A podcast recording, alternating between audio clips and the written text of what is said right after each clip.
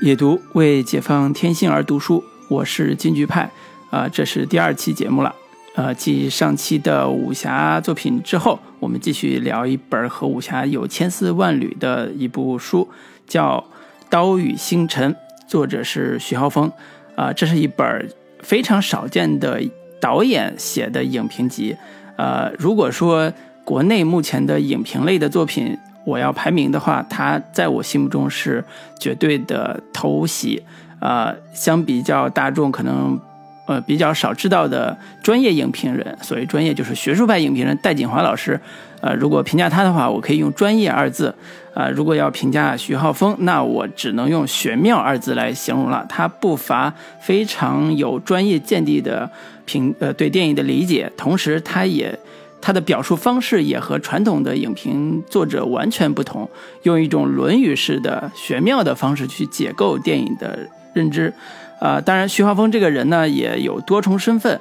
大众知道他可能是在呃《一代宗师》的时候，他给王家卫的电影做编剧，同时还身兼武术顾问。呃，当时《锵锵三人行》做节目的时候，也把他请过来。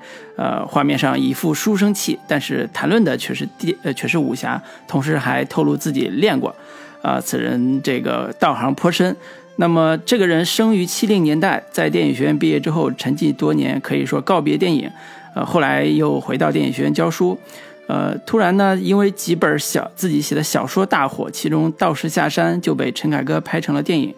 二零一一年，终于按耐不住，自己做了导演，拍了《倭寇的踪迹》，呃，剑士柳白猿师傅等，呃，反映武林世界的作品。呃，最近马上要上的，可能二零一九年上的是一部由，呃，陈坤和周迅主演的《试验卷天涯》，同样也是一部武侠片。好，那我还是要回到这本书，这本书是二零一一年出版的一本影评集，它收录了。许浩峰在很多年呃媒体上发表的一些影评书里面评价了很多当时的主流的商业电影和大片儿，包括吴宇森的《赤壁》，呃，陈凯歌的《梅兰芳》，呃，张艺谋的《十面埋伏》，英雄李安的《卧虎藏龙》，呃等等，呃，每一篇都有他的一个视角，比如说，呃，《投名状》是武打中的世界观。呃，十面埋伏是大众娱乐的奇技淫巧，英雄是第五代审美的商业变革，卧虎藏龙是武打设计的思维方式，呃，包括徐克的分寸感，呃，以及在片头有一篇是非常长的关于他自己对武侠电影的理解的，叫《无道之气：武侠电影与传统文化》。在这篇文章里，他提出了一个非常有意义、也非常有意思的观点，叫“晚会本质和泼皮现象”。呃，他认为现在很多的国内的武侠电影，其实本质上是一种泼皮现象的审美。呃，这是以香港武侠电影为主的，包括黄飞鸿都有一点泼皮素质。纵观武侠片历史，没能塑造起英雄人物，各路英雄多粗鄙。幼稚没文化，以民族大义藏拙，以对外宣战给观众以廉价兴奋。他们没有明确的爱情观、价值观、生死观，只靠逼急了、拼了，应付一切。呃，当然这话他也说可能有点绝对了，但大体如此。说武侠片历史上和大多数影片的性质如现今大片一样，不是叙事电影，是晚会。晚会没有价值观，只有口号。中国人不是东亚病夫。和给您给您拜年了性质一样，一个故事的核心是辨析价值观，一个晚会的核心是凑场面和凑名角儿。啊，说到这儿，其实啊，想想我们这几年很多的贺岁电影，其实道理也不过如此吧。《赤壁》这部电影里边，徐晓峰就对呃吴宇森发展提出了一些。呃，精辟的看法。好莱坞的经历消磨了吴宇森的势力。以前的吴宇森对线条、高低位置极为敏感，所以能把一间普通客厅拍得华丽。赤壁中，曹操在战场上的每一个亮相，都是从军车的圆顶棚摇下到曹操的正身，以顶棚的圆形来强化人物形象。这思路是对的，可惜意识还在，但不敏感了。没有强化这个圆的线条，把顶棚拍的小的就像一把雨伞，曹操气势全无。以前的吴宇森不会出现这种情况，这个镜头令人落泪。啊，这些评语表面上是评价吴宇森自己的一些呃拍摄技法，但是实际上对于美学上他也提出了批评。呃，当然，对于国内的导演。呃，陈凯歌拍的这个《无极》啊，他也有自己的呃理解。比如，《无极》的电影是一部男性魅力严重丧失的电影啊。除了张东健尚有保持，其余男性皆成阴性，思维方式和语调都偏执变态，带来生理上的反感，令人浑身起鸡皮疙瘩。这种阴阳怪调从何而来呢？在《霸王别姬》中就已出现，一个红卫兵指着陈蝶衣对段小楼说：“你爱他吗？”陈蝶衣的徒弟扮上了女装，一个红卫兵对他说：“你完了。”就是这副腔调，原来令影院观众爆笑的说话方式，却有个极度痛苦的来源，那是陈凯歌对文革的记忆，那是害人者的腔调。这种描述其实远远超出了电影本身，而探究到导演内心或者叫记忆深处的，呃，或者叫成长经历里边的一些创作的本源。所以这也是我特别喜欢看徐浩峰他的解读方式的一个很重要的原因。除了针对个别作品提供点评之外，他对中国当下的商业电影也有他自己的看法。比如说，呃，他就举一些国产商业片的例子。来来说，他说中国的商业电影嫖客心态太重了，啊，自从上个世纪八十年代开始拍商业片以来，至今如此，在消费上占有它，在心理上鄙鄙夷他。这是嫖客对妓女的心态，也是导演们对观众的心态。我们老我们把老百姓当做最粗俗的蠢货，觉得几招觉得几招就是可以摆平的。所以二十年来，我们的商业片都在向外国偷招，把几部好莱坞电影中的经典桥段拼凑在一起，觉得这就是商业片了，可以取信于投资方，自己也自信了。啊，这种批评其实。在呃，大概五十年前，商业片一片混乱之时，还是呃如呃震耳发聩的啊。但是它最最重要的评价体系来自于武侠电影，所以在这个故事的，在这本书的开篇，他写了一个非常长的呃关于武侠电影与中国传统文化的分析和解读，呃，呃可以说字字珠玑，能够呃把呃。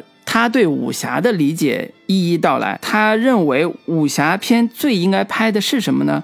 武侠片最应该拍的是敏感的中国人的样，要保留些中国传统中国人的生活方式。呃，怕样消失，应该是武侠片作为类型片的恐惧。这种恐惧不是臆想出来的，而是历史中一种庞大的人群共有的心理。说句实话，我对徐浩峰导演拍摄的这些武侠片电影其实是偏爱有加的。虽然对里边有些故事有一些拍的还是过于文人化，但是对于他的动作的设计和展现的风格还是极为喜爱的。呃，我和。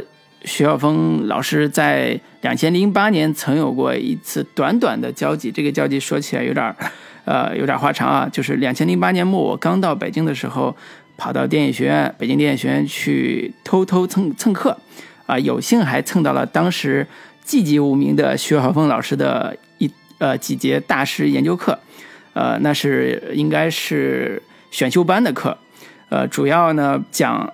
黑泽明的经典作品，包括香港电影，例如例如《无间道》等，做拉片儿课，呃，可以说那个课是大课，一百多号人，但是气氛非常的热烈。每天晚上，每周大概是周一或者周二的晚上，在一个大教室上。我那时候对于徐浩峰老师的第一印象是电影学院的反派老师。为什么叫反派老师呢？呃，他有非常丰富的关于镜头语言和剧作的经验，但是他从来不按常理出牌，也不按常规套路去解读电影，所以呃，这种开脑洞式的解读往往让人觉得非常的玄妙。比如说，他说了一句话，让我都百呃百思不得其解。他说：“孔夫子之所以是圣人，是因为他懂电影。”这个话从何而来呢？后来在这本书里边也找到了一个呃解读，那他是这样说的。孔子学说里边有文质之辩，质是实感，文是文是美感。当实感和美感发生冲突时，孔子选择实感。实感指的是真实的感感受的东西，质呃文是美感，美感就是属于美美的层面的更多的感受。说当今的武侠片失之于强调美感，呃，类似于像徐克呀这种非常飘逸的这种东西啊。所以许多武打设计都追求一个舞蹈化的动作美，轻功不断，分外花哨。哎，想想最近我们聊过的影，对吧？而有的时候，一个真实拔刀动作的力度给人的震撼，可以强过一一场群舞的效果。追求技术、追求美感的危机，就是丧失分寸感。而真正对观众形成心灵震撼的分寸，不是空空，不是空空泛泛的视觉刺激。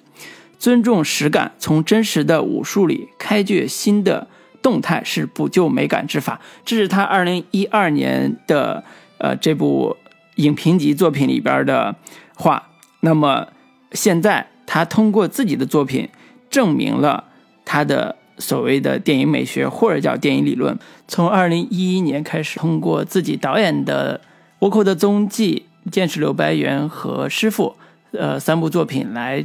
证明自己对于武侠真实感的塑造的美学标准，呃，同时也开启了新一新一次的呃武侠片类型片的变革，呃，当然这个它的美学上的革新，在很大程度上可能响应者寥寥，呃，比如说他的《剑士柳白猿》，呃，虽然二零一二年拍了，但是直到二零一六年才上，呃，可以说也是不小的挫折，但是对于广大影迷来讲，他的新派的武侠风格，呃，风格之犀利，呃，美学上又有新的创新，这种亮点足以让我们过足了瘾。其实他的第三部师傅的作品，呃，由廖凡和小宋佳主演，呃，也已经取得了不小的成绩。希望他能够在自己的风格上有坚持，同时也能够找到更好的。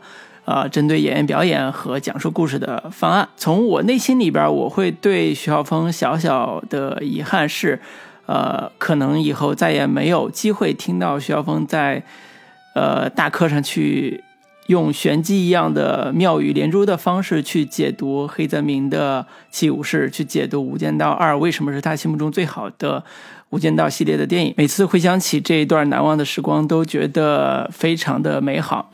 呃，如果你觉得有遗憾，说没有像我一样能够亲耳聆听啊徐晓峰老师对于电影的呃玄机式的解读的话，我还是推荐你看这本呃《岛屿星辰》呃，如见字如面嘛，也能从从他字里行间里边感受到他对电影的种种的脑洞式的解读和呃奇思怪想吧。